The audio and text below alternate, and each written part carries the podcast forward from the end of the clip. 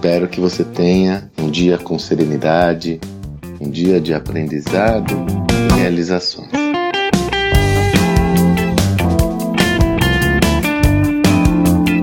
Ao longo de toda a nossa trajetória no ambiente empresarial, nós fomos capacitados, até forjados, a ter um foco nas nossas, nas nossas iniciativas sempre de curto prazo.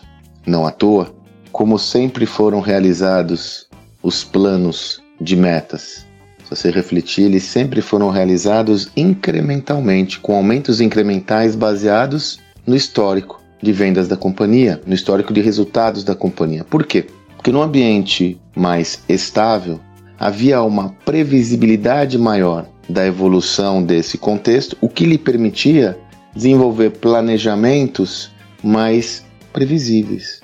Então eu vou crescer 10%, eu vou crescer 15%, qualquer inflação, mais um crescimento aqui e acolá. A inovação não estava presente de uma forma mais clara na estratégia dos negócios, o que dessa forma conferia uma alta dose de improbabilidade por crescimentos mais exponenciais. Assim, o foco era maximizar aos máximos os lucros da companhia com uma visão de crescimento incremental muito orientado ao curto prazo. Empreendedores que ostentaram uma visão mais ambiciosa, orientada à construção de perspectivas maiores, se destacaram na economia tradicional. Me recordo lá atrás Jack Welch, é, a própria trinca do 3G aqui no Brasil, né, o, o Jorge Paulo Lema, Marcel Teles e Beto Sicupira, quando olharam um contexto e falaram: puxa, eu consigo construir um conglomerado e consolidar esse setor no mundo todo. Mas veja, esses casos ainda se contam nos dedos.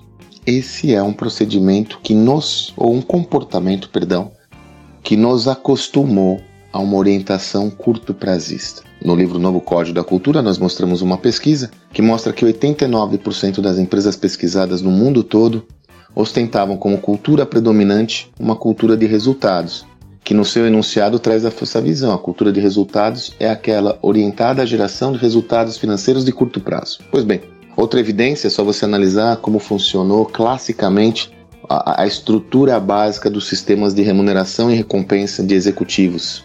Os bônus anuais sempre foram orientados a estruturas de curto prazo, atingimento da meta anual, o valor da meta anual e assim por diante. Esse comportamento ele é perigosíssimo no contexto onde nós estamos inseridos. Como eu disse, nós nos acostumamos a ter uma previsibilidade e um foco maior numa estrutura muito curta. Isso fez com que nós tenhamos eclipsado uma visão mais ambiciosa de construção do futuro da companhia.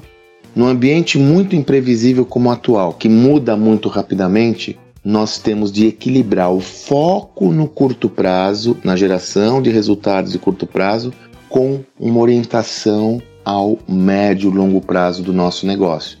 Mais uma vez, se evidencia a inovação como recurso básico dessa reflexão. Agora, isso não pode ser delegado ao segundo plano, do tipo, é desejável eu fazer isso. O que eu quero trazer para vocês hoje é a mandatória necessidade. Não importa o negócio que vocês têm inserido, se é um negócio pequeno, médio, grande, não importa se é um negócio B2B, um negócio B2C, a imperativa necessidade de você destinar um tempo importante, uma energia importante da sua organização os seus principais executivos para refletir sobre o futuro do seu negócio vis-à-vis as transformações por qual passa o mundo. Nesse sentido, é inexorável você pensar na adoção tecnológica, como a tecnologia pode lhe ajudar a dar saltos quânticos no crescimento do seu projeto. Essa postura ela tem uma primeira perspectiva de expansão, mas uma segunda que eu tenho que ser muito sincero para você de defesa. Se você não se preocupar com a sustentabilidade do seu negócio no médio e longo prazo, você corre o risco de ser sucumbido, de ser ultrapassado por outras opções concorrentes que podem ter uma leitura mais adequada do mercado e deixar você para trás. Portanto, esta é uma prioridade que deve estar no topo da sua agenda. Equilibrar a ação de curto prazo para sobreviver. Sobreviver no próximo seis meses, sobreviver no próximo ano mas também iniciar uma reflexão da sustentabilidade do seu negócio para os próximos dois, três anos. Sei que é bastante desafiante, sobretudo no momento em que passamos, mas mais uma vez eu insisto, é mandatório devido à evolução do ambiente corporativo e da sociedade. Espero que você tenha um excelente dia e até amanhã.